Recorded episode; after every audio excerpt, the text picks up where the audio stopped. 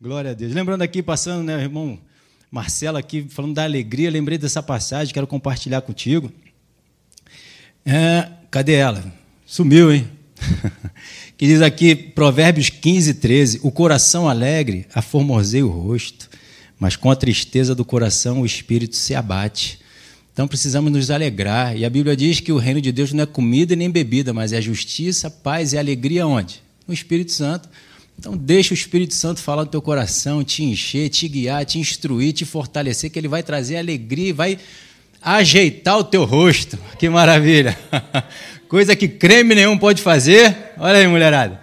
O Espírito Santo faz. ele transforma. Glória a Deus por isso. Amém? Glória a Deus. Isso é só para esquentar. Então vamos aí, nos tornando um gigante.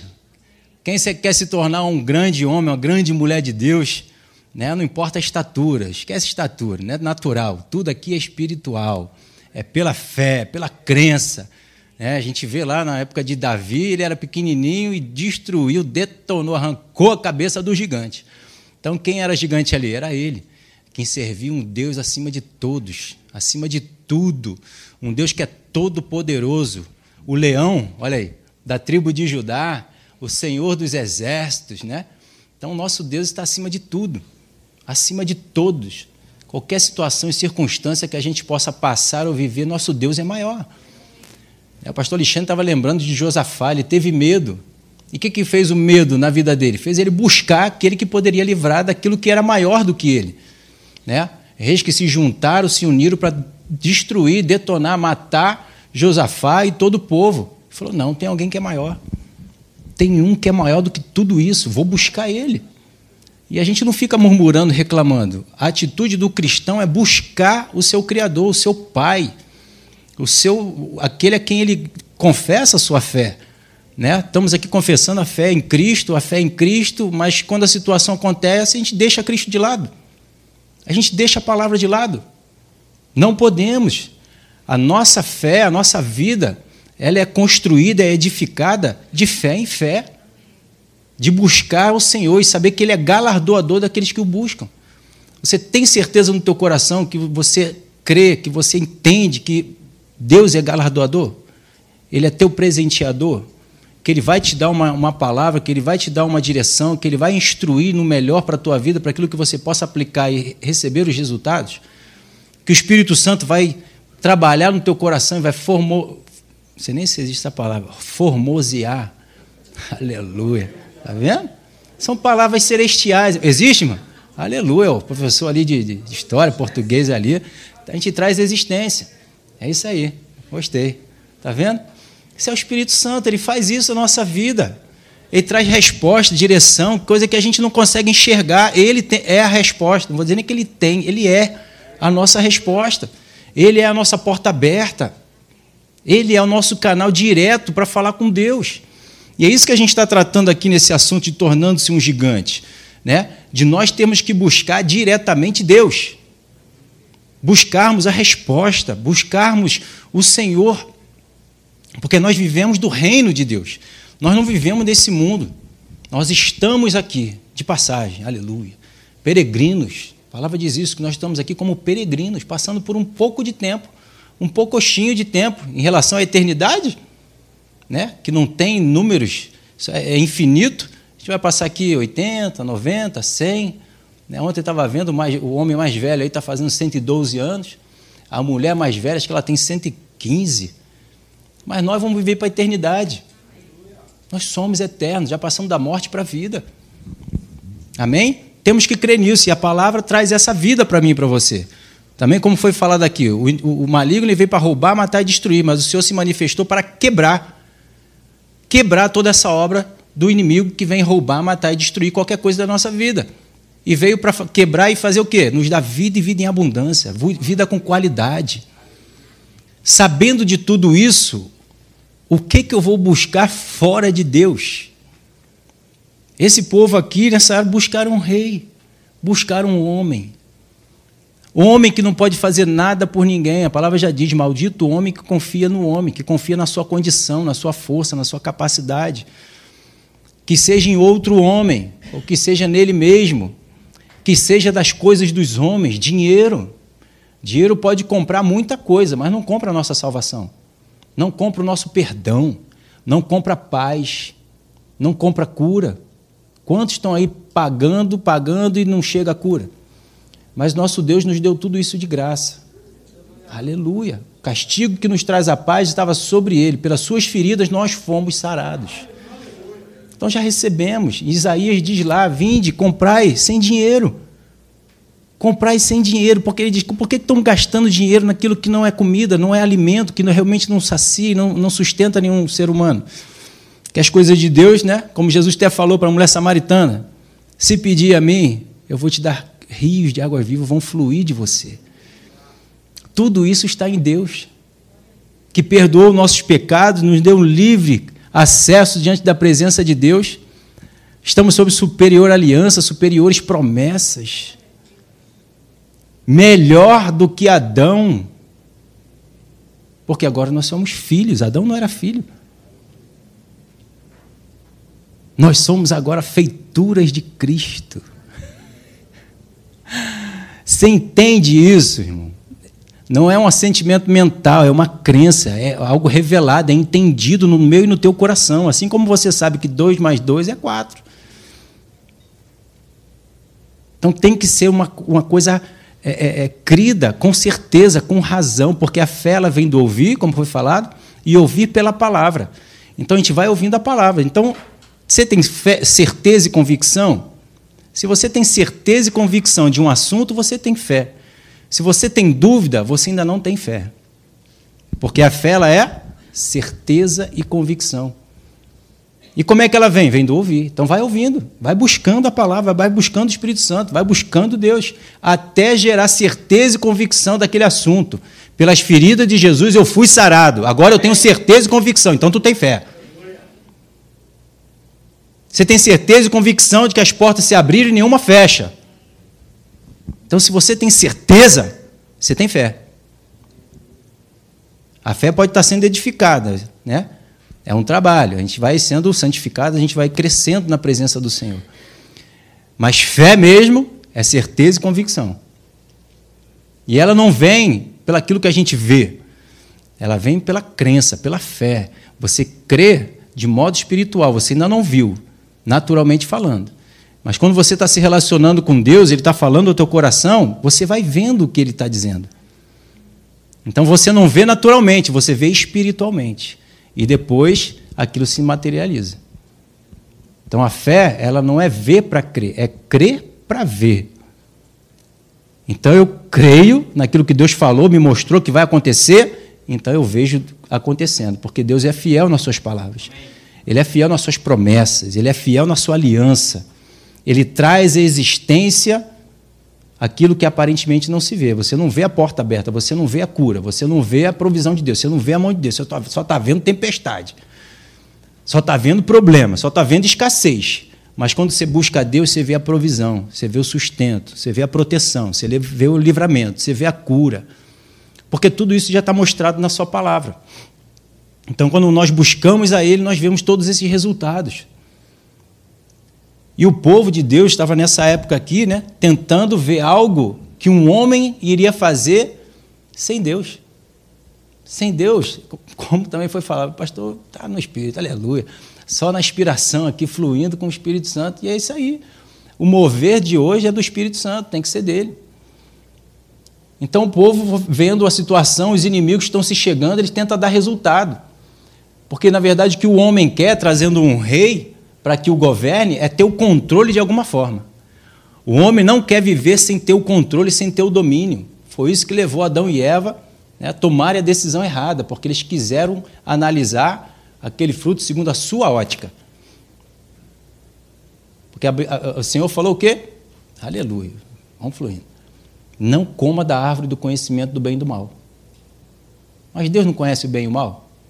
Conhece o bem e o mal. Só que o bem e o mal, segundo a ótica de Deus, é uma. O bem e o mal, segundo a ótica de Satanás, é outra. O bem e o mal, segundo a nossa ótica, é outra. E nós temos que ficar com aquilo que Deus diz, que é bom ou ruim para a gente. Se Ele diz não faça isso, que isso é ruim para você, não faça, é ruim para você. Ah, não, mas eu estou vendo que o que ele está me pedindo é que é ruim para mim.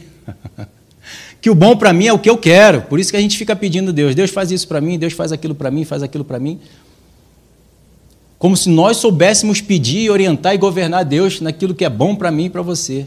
Mas Deus é que faz o melhor. A vontade dele é boa, agradável e perfeita. As nossas escolhas não são boas, agradáveis e perfeitas. Não são. É, vemos ali é, é, Abraão e seu sobrinho. Ó, escolhe aí, se for para a esquerda for para a direita, eu vou para outro lado. Por quê? Abraão já tinha a ótica, que era a palavra de Deus dita. Que Deus estava com ele e que ia abençoá-lo. Sai da tua terra, da tua casa, da tua parentela e vai para a terra que eu vou te mostrar. A promessa estava com Abraão. Ele falou: Vou amaldiçoar quem te amaldiçoar e vou abençoar quem te abençoar. E Ló então vai e escolhe, olha e vê, hum, uma campina, maravilha. Vou para o lado de cá, então vou para o outro. Onde é que deu a vida dele? Sodoma e Gomorra. Essa é a ótica do homem. Mas a ótica de Deus. É Deus contigo, tudo vai dar certo. Amém. Sem o Senhor, nada podemos fazer. Mas com Ele, em todas as coisas, Ele nos faz mais do que vencedor. Ele começa a boa obra, ele termina, ele é fiel para cumprir todas as promessas. E aquilo como a palavra de Deus diz, vamos passar por situações, por aflições, mas ele diz: tem de bom ânimo, eu venci o mundo. E essa é a vitória que vence o mundo, a nossa fé, crença no que ele diz, crença no relacionamento dele, que ele existe, que ele está no nosso meio, que ele não nos abandonou, está conosco todos os dias das nossas vidas para nos fortalecer, para nos inspirar, para nos trazer direção, para nos governar. Por isso que o governo dele está sobre os nossos ombros. Por isso que Jesus não fez nada antes da vinda do Espírito Santo. Por isso que a palavra de Deus diz, Jesus falou: "Espera em Jerusalém, para que vocês possam ser revestidos, para que esse governo venha sobre vocês e governe vocês. Orientem vocês, diga o que é melhor para vocês. Não tome decisões de vocês mesmos, mesmo que eles estiveram ali a palavra, né? Eu só estou falando as mesmas coisas que eu venho falando sempre, mas amém. Jesus falou para Pedro, né, quando ele foi lavar os pés, Pedro falou primeiro para Jesus: Não, não me lava, não, não me lava, não, que não vou deixar ele se tu não te lavar, porque teus pés tu não tem parte comigo. Então lava o corpo todo. Não, você já está lavado pela palavra. Então a palavra eles já tinham. Por que então precisava esperar a promessa do alto, o Espírito Santo? Porque é o Espírito Santo que precisa trazer as decisões, mesmo trazendo, mesmo a gente tendo a palavra, porque ele vai nos falar da palavra, vai vivificar o que está escrito. Senão a gente quer pegar, ele conhece a natureza do homem. A gente quer pegar a palavra para trazer o nosso próprio benefício. isso aqui eu quero, isso aqui é bom para mim, isso aqui não é. E assim vai. Aí vai criando doutrinas, vai criando situações que vai levar para um caminho errado e ruim. Não façamos isso. Busquemos o Espírito Santo para tomar todas as decisões. Amém. Vai ler lá Atos. Os, os apóstolos, os discípulos eram guiados sempre pelo Espírito Santo. Toda a decisão deles era inspirada pelo Espírito Santo. Amém? Então vamos lá. 1 Samuel capítulo 8, versículo 1. Tá ligado. 1 Samuel capítulo 8, versículo 1, então vai dizer lá, ó, tendo Samuel envelhecido, constituiu os, os seus filhos por juiz sobre Israel. O primogênito chamava-se Joel e o segundo Abias, e foram juízes em Berseba. Porém, seus filhos não andaram no caminho dele. Antes, se inclinaram à avareza e aceitavam subornos e per, é, perverteram o direito. Então, os anciões, todos de Israel, se congregaram e vieram a Samuel a Ramá. Versículo 5. Tudo isso eu já falei na outra quarta-feira, né? então vou adiantar, porque tem mais coisa para falar aqui. Então os anciãos de todo Israel. Já foi? Versículo 5. E eles disseram, né, foram ter com Samuel, e eles disseram: tem que falar. Não, pulou. Isso. Vamos começar a briga. E lhe disseram, Versículo, versículo 5. Vê se já está, vê, já está velho, né? Os, os anciões, os velhos, os anciões velhos, os velhos anciões, falando de Samuel, mas eles queriam dar decisão. Mas Samuel já está velho. Vai vendo. É uma análise do homem. e teus filhos não andam pelos teus caminhos. Constitui-nos, pois, agora um rei sobre nós, para que nos governe, como tem todas as nações. Eles queriam um homem para governar Israel, como as outras nações também tinham homens guiando, é, governando o povo. Onde eles já tinham visto, já tinham tido experiência de quê? De que todos esses reis que se levantavam contra o povo de Deus, Deus os abatia. Deus os governava, sempre dava vitória, estava sempre trazendo a provisão sobre a vida deles. Então, por que, que eu vou querer ter um rei que me governe, se o meu Deus a quem eu, eu, eu, eu sirvo, e creio e vivo por ele, está me protegendo de todos os homens? Só que, mais uma vez, era o homem querendo ter o controle e o domínio. Era o homem querendo estar no controle das situações. É mais fácil a gente pedir um homem para julgar nossas causas, que vão querer falar daquilo que é natural, é mais fácil de entender ou né, de, de, de, de, trazer as coisas daquilo que eu também acho, daquilo que eu penso e dizer ok, né? É o pastor que conhece. Tem membros que chega que é o aval do, do pastor para fazer o que é errado. Meu Deus. Pastor, estou passando por isso, isso isso, mas tomei essa decisão. O senhor concorda? Não. Ah, então essa igreja não serve para mim, não, porque não tem homem concordando comigo, o pastor não está dando aval. Aí busca outra igreja. Aí tenta lá, também ter o aval, não tem, vai, vai procurando. Até um que diga: não, aqui está tranquilo, essa igreja aqui pode tudo. Aí ele acha que ali é um bom lugar para ele. Misericórdia. Um bom pastor é aquilo que diz que a ovelha precisa ouvir, não o que ela quer ouvir. O pastor é que sabe qual é o bom alimento para a sua ovelha. Sabe guiar, sabe conduzir, sabe para onde levar. E a ovelha ela tem que se submeter ao seu pastor. E não a ovelha dizer para o pastor o que, é que tem que ser feito. Assim como nós não temos que dizer para Deus o que, é que tem que ser feito. É Deus quem nos instrui, é Deus quem nos orienta. Já basta a vida que nós vivemos no mundo, tomamos nossas decisões. E demos com o burro na água. Precisamos ganhar tempo agora, buscando a Deus e ser orientado por Ele. Amém? Versículo 6 diz então: Porém, essas palavras não agradou a Samuel quando disseram: Dá-nos um rei para que nos governe. Então Samuel orou ao Senhor. Olha a decisão de um homem, de Deus. Não se agradou, mas foi colocar diante de Deus. Tudo nós temos que colocar diante de Deus. Tudo nós temos que botar diante da sabedoria e do conhecimento de Deus, para que Deus possa nos dar a decisão certa, a orientação certa daquilo que precisamos fazer. Mas eu não quero incomodar a Deus. Hum, como se Deus se achasse incomodado por isso. Se Deus veio até nós é porque Ele quer não ser incomodado, mas quer nos se relacionar conosco. Ele quer falar conosco. Por isso que ele nos enxertou na videira verdadeira, por isso que ele nos perdoou os pecados, para que nós possamos entrar na presença dele. Porque tudo que o homem fez sem ele só levou o homem à morte, à destruição. Mas todos aqueles que andavam com Deus, a gente vê as bênçãos. Pastor Marcel trouxe aqui também sobre, sobre Daniel. Então, até Daniel sabia ali, como foi falado, se ele precisasse entrar na fornalha, ele entraria, se precisasse entrar lá nos leões, ele entraria, se precisasse andar sobre as águas, ele andaria, porque ele conhecia o Deus a que ele servia. Não era aquilo quem ele era nele mesmo. Era o Deus a qual ele, se relacionava, buscava e Deus falava com ele.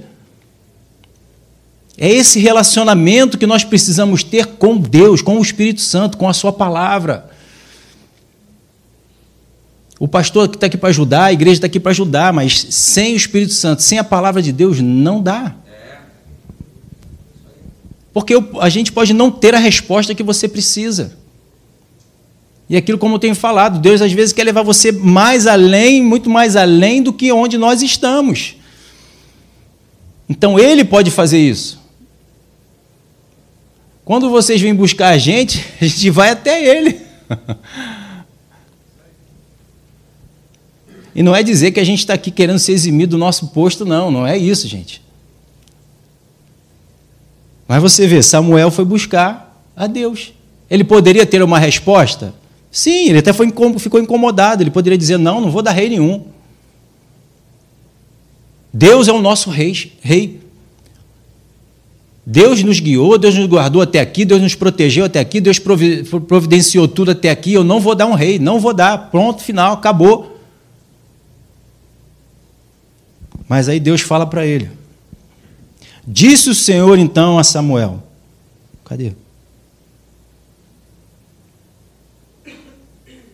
Disse o Senhor a Samuel: Atende a voz do povo. Se Samuel não busca a Deus, Samuel daria a resposta: Não tem rei. Incomodou. Não vai ter. Mas deixa eu ver o que Deus diz. A, di a, a direção de Deus foi diferente do que o Samuel quis. Ou ele achou que poderia, de repente ele teria achado que poderia dar essa resposta. Mas ele buscou a Deus. Porque Deus sabe como conduzir, até para provar e convencer o outro, né? ou toda uma nação, ou um povo, ou uma família, ou seja quem for, para mostrar que a escolha daquela pessoa estava errada. Deus sabe, a gente não sabe. Eu não sei. Então ele disse: Atende a voz do povo em tudo quanto te diz, pois não te rejeitou a ti, mas a mim, para eu não reinar sobre eles. Então Deus dá uma direção que provavelmente surpreendeu Samuel. Teria me surpreendido também. Só que a gente faz aqui o que um homem de Deus já falou: arranca a cabeça fora, vem sem a cabeça. Pastor Hélio Peixoto. Então a gente arranca a cabeça e não toma decisões. A gente busca Deus para saber qual é a direção, qual é a orientação. Como nós devemos orientar um membro. Porque Deus é quem sabe, conhece o coração de todos nós. Nós não sabemos, mas Deus conhece. E ele diz então no versículo 8: segundo todas as obras que fez desde o dia em que tirei do Egito até hoje, pois a mim me deixou, e aos outros deuses serviu, assim também faz a ti. E ainda explica Agora, pois, tende a sua atende a sua voz, porém adverte-o solenemente e explica-lhe qual será o direito do rei que houver de reinar sobre eles. Porque esse homem ele vai governar agora segundo a sua ótica, segundo a sua visão, segundo as suas necessidades, segundo aquilo que é natural para o homem. Que ele olha e entende com a sua consciência, com a sua razão, com a sua própria mente daquilo que vai ser bom, daquilo que ele precisa para guerrear e daquilo que vai satisfazer a ele. Aí é o homem que tomou a rédea. E tem uma consequência por isso. Tudo que o homem semear é o que ele vai colher. Aí é o que vai dizer. Então Deus permite, até porque Deus me trouxe essa passagem aqui, que eu já falei também com vocês, Provérbios 29, 19. É, o servo não se emendará com palavras, porque ainda que entenda, não atenderá. Quem é pai aqui sabe disso. Meu filho não faz isso. Não, mas eu sei, eu vou fazer, bababá. Eu também já fui filho, né? ainda, ainda sou, né? Não, eu sei fazer diferente. Não faz, porque. Aí a gente vai, dá uma de super-herói, tenta fazer e quebra a cabeça. Então não adianta falar. Não adianta falar. Nós aqui fazemos o que? Oramos. Adianta orar. então você vai e Deus diz o quê? Deixa eles. É o que eles querem? Deixa fazer. Já tinha sido orientado. Já sabiam, já tinha experiência do relacionamento com Deus. Querem ser diferente? Deixa.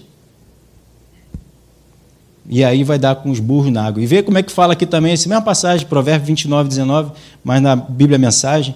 Ela diz: preciso mais que conversa, é preciso mais que conversa para manter os trabalhadores na linha. Meras palavras entram por um ouvido e saem por outro. Então, Deus sabe que não adianta ficar debatendo. Tiago já diz isso.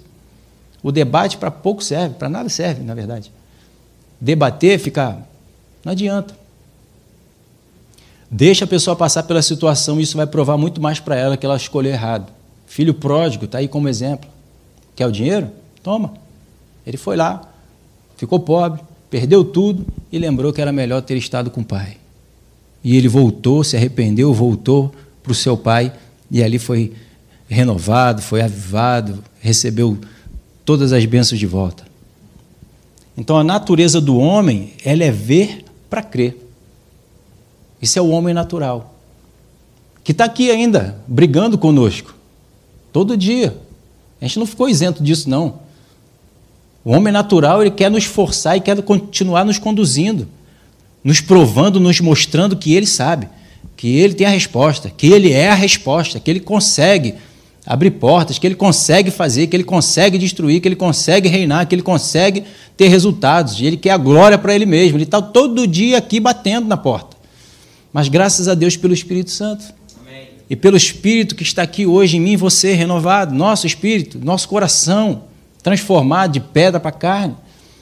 Os dons do Senhor, todas essas bênçãos que estão sobre nós para poder a gente poder o quê? Dominar a natureza humana. Para não viver pelaquilo que vê, mas viver pelaquilo que crê. Amém. Entende? Então, João 20, 24 diz lá, ó, ora, Tomé, um dos doze, chamado Dízimo, não estava com eles quando Jesus veio, né? mostrando aqui que o homem tem que ver para crer. 25, disse-lhe então os outros discípulos, vimos, vimos o Senhor, mas ele respondeu, se eu não vir nas suas mãos o sinal dos cravos e ali não puser a mão no seu lado, de modo algum acreditarei. Os discípulos falavam, as mulheres já tinham dito, ele já tinha dito que ele iria morrer e ressuscitar. Mas ele disse: se eu não ver, eu não vou acreditar. Se eu não ver primeiro o mover de Deus indo lá fazendo, eu não acredito. Coração duro. E como também foi falado aqui, aleluia, só para ratificar e testificar e confirmar. Passado então oito dias, estava outra vez ali reunidos os seus discípulos e Tomé com eles. Estando a porta trancada, Jesus pôs-se no meio e disse-lhe: Pai seja convosco. E logo disse Tomé, disse para Tomé, né? Põe aqui o dedo e vê as minhas mãos. Chega também a mão e põe-na no meu lado, né? Que ele tinha sido furado também. Não sejas incrédulo, mas crente. Ver para crer é incredulidade, não é fé. Tiago já diz, né? A fé sem obras ela é morta. Mas se nós temos obras em cima da palavra de Deus, da orientação de Deus, ele vai, nós vamos ver que essa pessoa tem fé. Ela não está apenas falando de boca para fora, ela está agindo em fé. Ela está dando declarações daquilo que a palavra de Deus diz e que aparentemente, naturalmente, não se vê, mas, como eu falei, ela é visto pelo relacionamento com Deus, é visto no Espírito. Né? Eu não botei aqui, mas o Senhor estava me lembrando aqui de Hebreus capítulo 5, ou capítulo 11.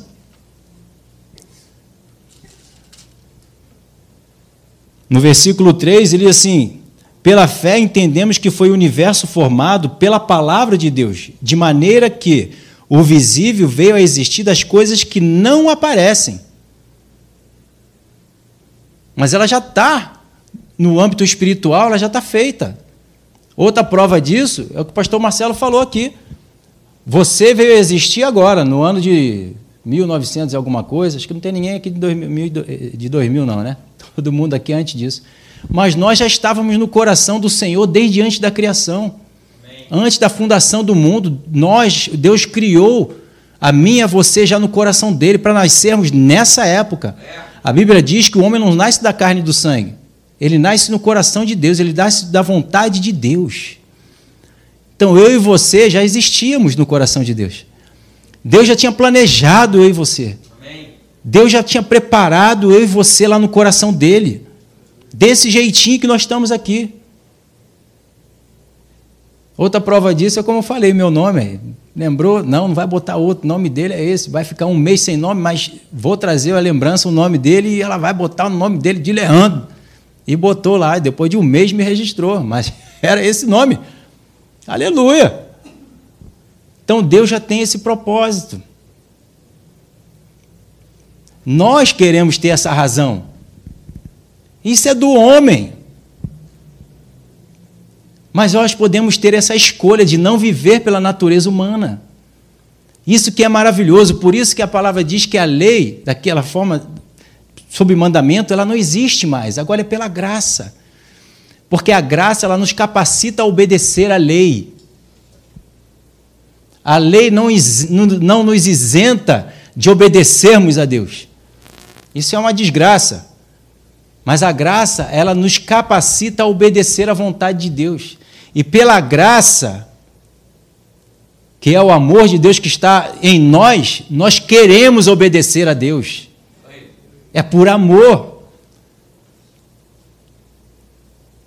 A Bíblia diz que Jesus esquecia de graça, é, conhecimento e graça diante de Deus e diante dos homens. Então nós recebemos a graça de Deus e também passamos a graça aos homens. Eu e você também agimos com graça, não é só a graça de Deus. Está dando para entender? A gente só quer a graça de Deus para entrar numa desgraça.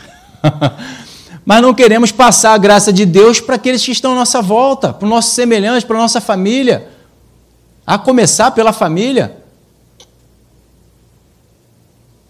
E o que é a graça? Favor imerecido. A esposa, ou o marido, ou os filhos, ou o parente não merece, mas você dá, você abençoa, você o ama. É a graça. A lei não nos capacitava a obedecer a Deus, ela só nos apontava o erro. Não roube, não mate, não adultere, não. Mas como é que eu vou obedecer isso? Se eu não tenho capacidade, não tenho força em mim mesmo. Mas agora, na época da graça, em Jesus, que nós temos o perdão, nós temos o sangue derramado, nós fomos avivados, nós fomos transformados, o Espírito Santo habita em nós, agora nós podemos fazer. Nós fomos capacitados a obedecer à vontade de Deus.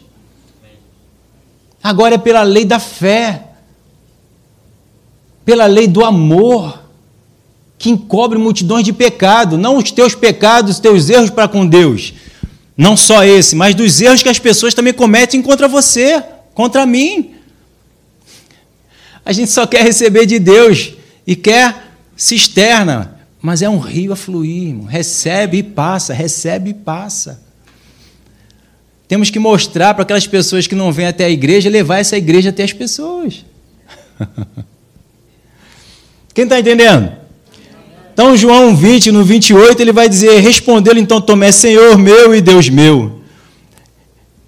E Jesus então vai dizer: Disse-lhe Jesus: Porque me viste, creste? Porque então tu me viu, conseguiu acreditar? Só depois que você vê eu fazendo alguma coisa é que você consegue acreditar? Ele diz: Bem-aventurados que não viram e creram. Amém. Nós somos bem-aventurados, como o pastor Marcelo falou aqui, nós não vimos nada disso. Estamos crendo porque estamos lendo a palavra do Senhor e graças a Deus pelo Espírito Santo, porque ele confirma que tudo isso aqui é verdade. É. Que a palavra do Senhor, que a obra dele é verdade, que ele nos ama, está conosco todos os dias da nossa vida, que nós podemos casar sim, que vai dar certo. Que nós podemos investir em algo que vai dar certo, que nós podemos ir a lugares onde ninguém foi, porque o Senhor está conosco porque Ele está nos orientando a fazer e vai dar certo, porque é Ele que vai trazer a existência, não somos nós. Nós buscamos o reino de Deus e sua justiça, e todas as outras coisas nos são acrescentadas. É uma outra forma de operar. É uma outra forma de ser feito todas as coisas. Que o homem não conhece, que o homem não sabe, que o homem não está acostumado, que não tem essa cultura mas que nós precisamos aprender a viver dessa forma, de botar diante de Deus, entrega a tua vida ao Senhor, confia nele o mais ele fará. Mas eu estou abusando de Deus. Ele quer ser abusado. Pode abusar dele.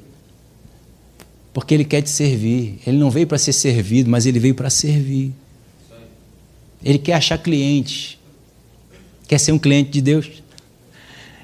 Ele quer te servir, ele quer botar lá o cardápio aqui ó, e servir a mim e a você as bênçãos que ele tem para nos abençoar, para nos alegrar, alegrar nosso coração, alegrar nossa família, alegrar todos nós. Toda vez que minha filha vem pedir uma coisa, Deus fala para mim: Eu não te daria. Eu falei: Amém. Eu não faria por você. Amém. Pai, me dá isso, me dá aquilo, faz isso, faz aquilo. Eu digo, amém, amém, amém. Às vezes quer. Eu não. É amém. e vai fazendo, irmão.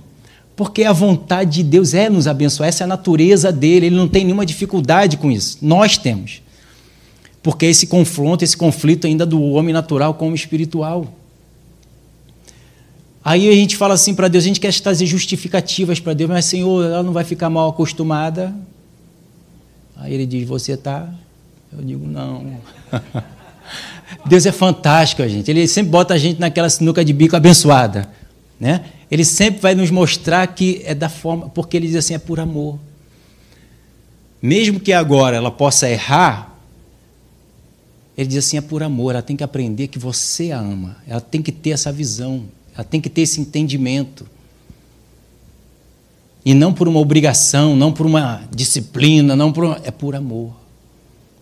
Deus não nos poupa nada. Só que o homem tem aquela coisa assim: ah, eu já tenho, Deus toda vez me ouve. Deus... Errado. Que ele quer que por amor, o que ele faz para a gente, a gente se submeta a ele, busque a ele. Não por uma obrigação, não por uma. Ah, se eu não entregar minha vida para o Senhor, eu vou morrer, eu vou para o inferno. Está tá vindo para Deus por causa do inferno? Uma hora vai dar ruim e vai desistir. Tem que ir a Deus por quem Ele é. Lembra de Gideão, quando eu falei aqui, o povo teve medo, e por causa do medo, e por causa do adversário, por causa do inimigo, buscou a Deus. Aí Deus resolve, aí sai da presença de Deus. Conquistei o que eu quis conquistar, pedi a Deus, ele me deu. Aí sai da presença de Deus. Deus tem muito mais para dar, muito mais para fazer, muito mais para nos fazer crescer. E a gente fica, ah, isso aqui eu já tenho, já está bom. Tudo a forma do homem pensar. Na pequenez, na mesquinharia. Então, 1 Samuel tentar aqui, já estamos fechando já. 1 Samuel capítulo 8, no versículo 10, então ele referiu Samuel todas as palavras do Senhor ao povo, que lhe pediu um rei. E disse: Este será o direito do rei que houver de reinar sobre vós. Ele tomará os vossos filhos e os empregará no serviço do seu carro, dos seus carros e dos seus cavaleiros, para que corram adiante dele. Versículo 12: e os porá uns por capitães de mil e outros por capitão de cinquenta, outros para lavrarem os seus campos e ceifarem os seus meses, me, seu, suas messes, e outros para fabricarem suas armas de guerra e aparelhamento de seus carros. Tomará as vossas filhas para perfumistas, cozinheiras e padeiras. Olha o que, que o homem vai fazer. Tudo isso por causa de uma necessidade humana, é natural. Tomará as Já foi. 14 tomará o melhor dos vossas lavouras e das vossas vinhas e dos vossos olivais e, de, e dará aos seus, aos seus servidores. Versículo 15: As vossas sementes e as vossas vinhas dizimará para dar aos seus oficiais e os seus servos.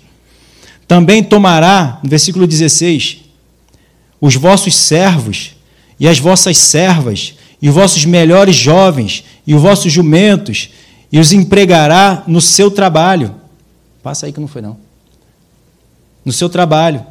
Dizimará o vosso rebanho, versículo 17, e vós lhe sereis por servos, vós lhe sereis por servos.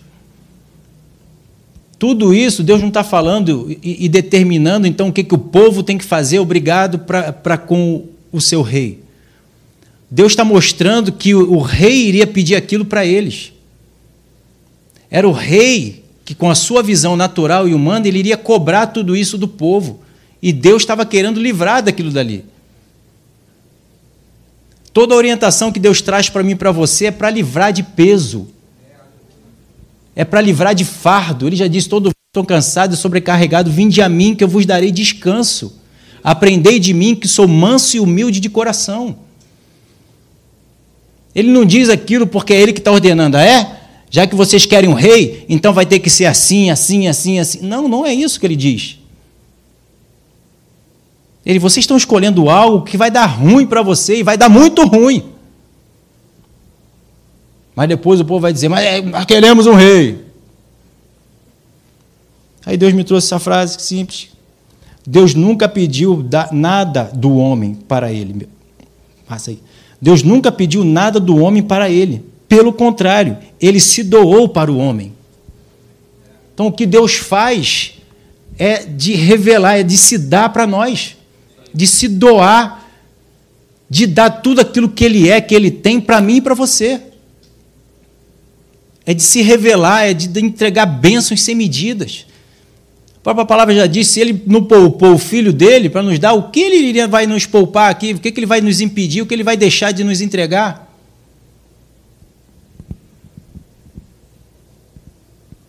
Calma, estou acabando. Então, João 3, 16 diz: Porque Deus amou o mundo de tal maneira que deu o seu Filho unigênito, para que todo aquele que nele crê não pereça, mas tenha vida eterna. Então, nossas escolhas, nossos pedidos para Deus é bom? Na maioria das vezes, não. Até aquele que a gente acha que é bom. Bote diante de Deus e deixa Deus explicar se vai ser bom ou se não vai ser bom. Se até a própria palavra dele que a gente acha que vai, é boa para aquele momento, se realmente é aplicável naquela hora, naquele momento ou não, como a gente viu aqui para Saul. Não agradou a Saul o pedido de Deus, mas era o que, o que ele tinha que fazer? Dizer não para o povo ou dizer sim? Não sei, ele não sabe. Vou buscar a Deus que tem a resposta e vai dizer o que tem que ser feito. E Deus disse então para ele: faz. Esse é aquele que não vive segundo as suas circunstâncias, a sua natureza, a sua cabeça, mas que tudo bota diante de Deus porque prioriza a Deus porque sabe que a direção e a resposta dele é muito mais valiosa, valorosa e mais assertiva do que a que ele vai poder tomar com a sua razão natural. Sempre, irmão, para tudo. Tem coisa que o Espírito Santo, na hora, já te dá a resposta. Pum. Amém. Aí você faz. Não tem resposta, não tem direção, espera que eu vou buscar Deus. Fez, faz o Samuel fez. Mas eu preciso para ontem. Hum. História sempre diz. Se é para ontem, já não é de Deus, já desiste. Deixa para lá. Busca Deus. Se é meu, ninguém vai tirar, ninguém vai tocar. A porta que Deus abriu, ninguém fecha. Que o Senhor fechou, ninguém abre. Descansa no Senhor.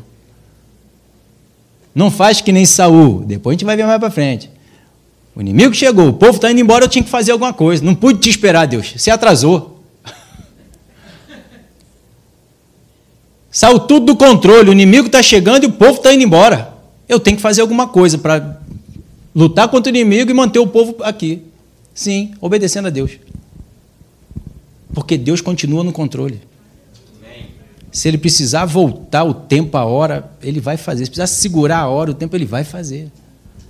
Porque ele é Deus. Nós não somos. Amém? Amém. Tinha mais coisa, mas deixa para continuar depois. O irmão já deu um toque ali, aleluia.